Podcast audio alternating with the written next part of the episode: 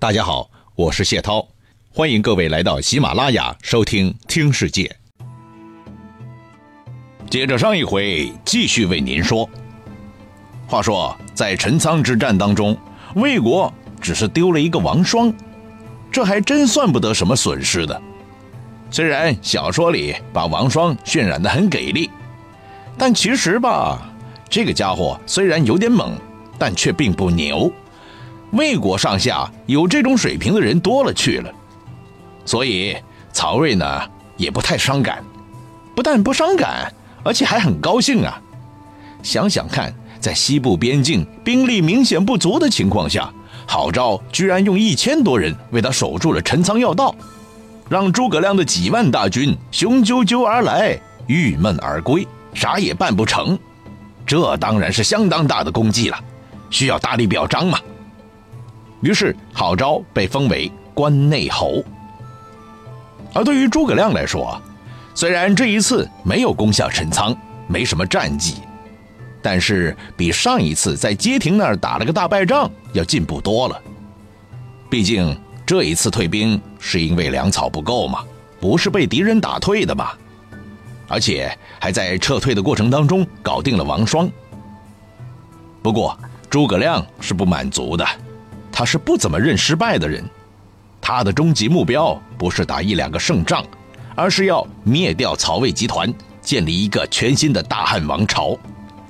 所以兵力没什么损失的情况下，他是不会轻易叫停北伐的。到了第二年，刚刚开年，太和三年二二九年春天，诸葛亮又举行了一次春节茶话会，和广大蜀国人民。过了一个祥和愉快的新年，之后又决定拉开新的北伐大幕。他派遣陈氏，啊，也有一种说法说这个人叫陈介的，进攻武都、阴平两个地方。魏国的雍州刺史郭淮知道以后，当然不会坐视不管了，立刻带部队过来救这两个郡。诸葛亮这边也不会闲坐着呀，立刻带领大军出发了。来到建威。哦，诸葛亮的主力都来了，魏军一听就明白了，咱也不是个傻子嘛，这点人马硬是要救那两个郡，估计就没人来救自己了，所以赶紧撤退。于是蜀军顺利的占领了这两个郡，然后回师了。哎呀，这一次战果辉煌啊！转眼之间，两块地盘都入手了，这让蜀汉的军民大受鼓舞啊！远在成都的刘禅也是相当的兴奋呐，立刻下令让诸葛亮官复原职。这一下，大家又可以称呼孔明为丞相了。到了这一年的冬天，诸葛亮把府营迁移到南山下的平原，建筑了两座城，加强汉中的防守。其实诸葛亮这一次出征啊，规模声势虽然好像没有前几次那么大，但是成效很明显，也算是把以前丢的面子捡回来了。只是他虽然得了表彰，但心里仍然很郁闷，因为在历次北伐当中，条件和形势最好的就是第一次了，不管从部队人数还是士兵的战斗力来看，都比魏国有优势。如果当初用对人了，估计全国的形势就是另外一种模样了。唉，只是因为用错了一个人，用错了马谡，于是这个机会也随着马谡的生命一去不复返了，只剩下诸葛一个人鞠躬尽瘁，死而后已了。在这一年，有收益的不仅仅是蜀汉集团，东吴也有喜事啦。一向低调示人的孙权，突然觉得自己应该高调了。毕竟，纵观天下，三个集团当中，已经两个集团的老大当了皇帝了，只剩下我自己一个人在那憋屈着。虽然是个独立王国，但是依然没有挂牌上市嘛，对吧？还得不断的在另外两个集团当中合纵连横的，一下子和蜀国成为同志家兄弟，一下子又要去挂靠曹魏公司。很多人都想不通嘛，为什么孙权这么多年不称帝呀？啊，这么心甘情愿的当别人的子公司啊？难道他自己不想当老大？其实说白了，在这个乱世当中混，哪个集团老大要是没有当皇帝的远大理想，那么就会很快被淘汰出局了，哪可能还活到现在？哪可能在自己的地盘上当家做主呢？而且老实说，孙家人当皇帝的心理比谁都浓厚，比谁都源远流长吧。想当初，孙权的老爸孙坚还在当江东的带头大哥的时候，那个当皇帝的念头就已经确立了嘛。到他的儿子孙策呢，虽然表现没那么突出，但实际上一看那个气势，就是在继承他老爸的遗志，一定要把皇帝的宝座垫在自己的屁股下面。只是老天爷给他的时间太短了，还没实现呢，就意外去世了。现在轮到孙权当老大了，更是彻底听从鲁肃的教导，坚定树立当皇帝的信念。当他看到曹丕、刘备这两个不要脸的先后称帝了，在那里爽歪歪的接受大臣们山呼万岁的时候，孙权当然很着急了，想立刻跟进，但是又没这么做。他没有跟上去，不是因为他觉得自己这么做对不起汉献帝。而是孙权脑子里还是有策略的。当时东吴地处长江的中下游地带，力量比蜀国强，所以曹魏集团历来把他们当成第一号对手。双方隔着长江，大眼瞪小眼这么些年，从来都不曾放弃过警惕呀。而刘备集团呢，处于长江上游。两家虽然曾经一脸笑容的签过和平协议，但是连傻子都知道，这个协议是天下最靠不住的协议了。何况还因为在荆州那里发生了这么多的不愉快，最后还发生了那一场知名度一点不亚于赤壁大战的夷陵之战。可以说，双方的仇恨已经十分到位了。孙权在这个形势下。当然是很冷静地分析了他所处的环境了。他无论如何不能让魏和蜀双方联手，一个从上游直接飞船下来，一个从长江对岸那样猛扑过来。如果这个局面一旦形成，自己必死无疑呀。他必须展开外交手段，一时把头调到这边，一时又把头拧向那一边。跟蜀国关系有点破裂了。就向曹魏集团靠拢，哎，如果和曹魏有摩擦了，又把笑脸转向蜀汉，以此来保持自己不受两面夹攻的痛苦，心里是相当的郁闷和纠结的，但也必须这么做。而且老实说，孙权做得很成功。如果他头脑发热，看别人当了皇帝，自己也急吼吼的挂牌上市。哎呀，当皇帝容易呀，叫手下的人在那布置几天，杀牛杀猪，祭天祭祖，那就可以隆重举行登基仪式了。但问题是，一旦当了皇帝，就没了外交的余地。想想看，如果你都当皇帝了，还能向曹家人低头称臣吗？啊，你不能称臣了，对方还可能签订什么和平协议吗？哼，连门都不让你进呢。所以啊，这些年，孙权呢，只有看着别人过瘾的份儿，然后自己拼命的忍住，暂时低调，再低调。唉，等几年再说吧。到了我们现在说的这个阶段，实际上三国的形势已经分割的十分明显了，吴、蜀两国的定位已经是非常清晰的了，必须团结起来，共同朝向北边。而且现在蜀国的诸葛亮已经搞了三次北伐了，已经表现出和魏国势不两立的立场了。吴蜀两国已经恢复了邦交正常化，这样一来，也就是说西面的威胁已经彻底消除了。那现在只剩北方的魏国这个死硬派了。这样的情况下，不管你称帝也好，不称帝也罢，那曹魏始终有一天要过来搞定你的。所以，还不如这个时候当当皇帝啊，过过瘾嘛。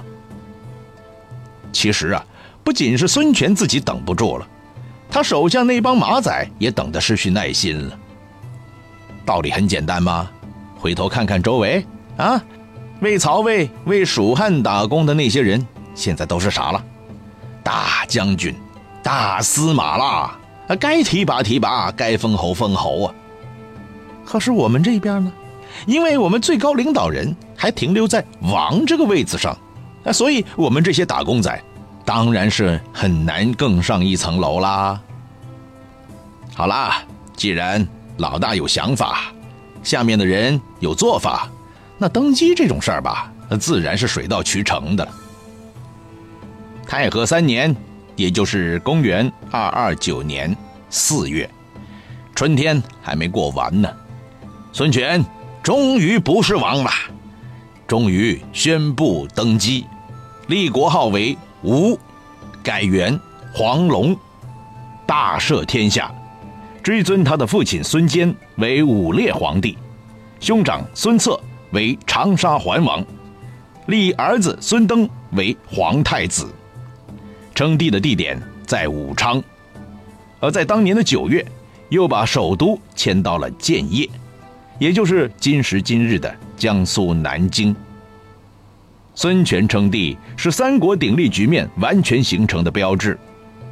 不过，尽管三国之中孙权称帝最晚，但如果从割据江东开始算。他们家是历时最久的，于是，在这一片神奇的土地上，出现了三个谁也不服谁的皇帝，用了三个不同的年号，哼，就连挂历都没全国通用的。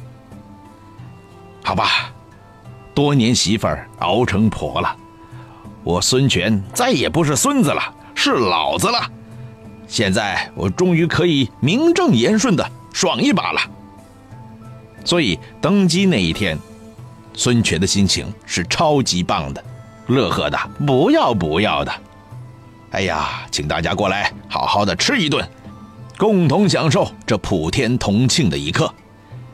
一边吃一边喝，一边忆苦思甜。在宴会上，他说了：“哎呀，我们现在的事业能强大到这个局面啊！”是很多先烈们革命家拼命的结果吗？最大的功劳莫过于周瑜啦。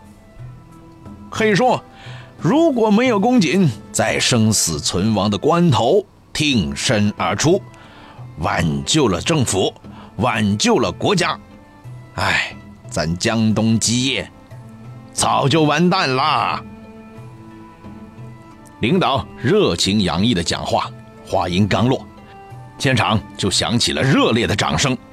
哎呀，领导高升一步，照耀大家仕途。哎呦喂，你说大家伙不是真心高兴吗？歌功颂德的话当然是免不了的啦。特别是吴国的元老岁远将军张昭，哎，举起杯子要大力赞美一下老大的英明。嗯。自己不发言，其他那些资历不如自己的就没法开口了，对不对？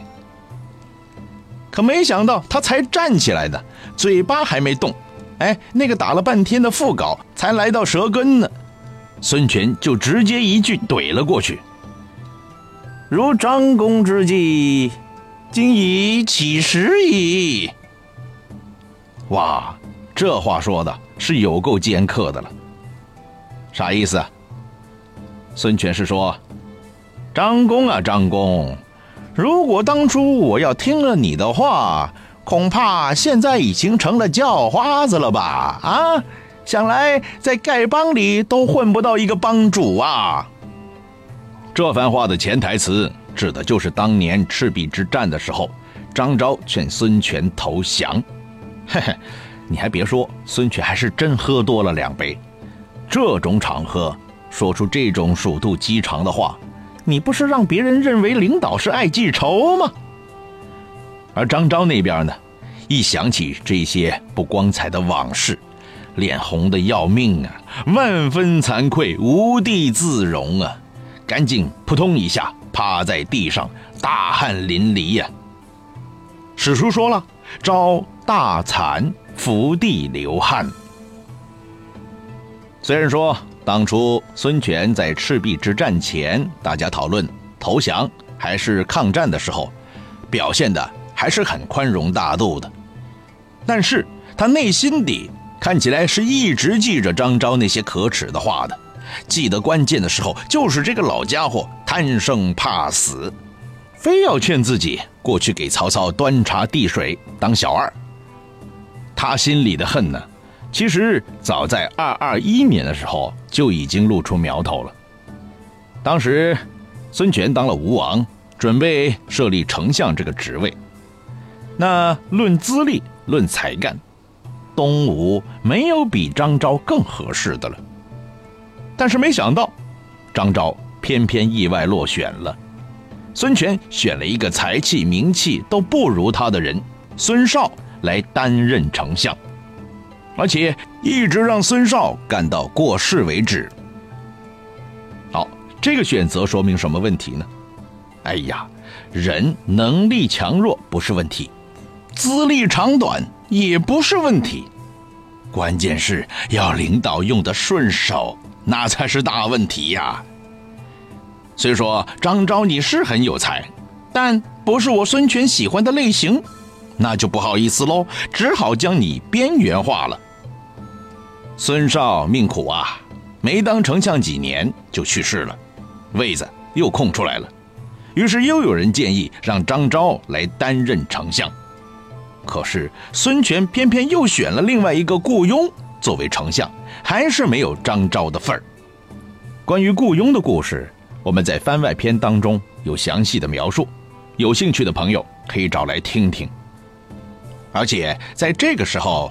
孙权才说出了心里话：“哎呀，张昭啊，张昭，老同志了，人还是不错的，就是那个什么，脾气太耿直了嘛，直来直去的，很多时候让人下不来台呀。如果让他当丞相，他呀很容易得罪人的，这样对他的事业发展。”是没有什么好处的嘛？哎，这个理由嘛，看上去很充分，似乎是在爱护张昭。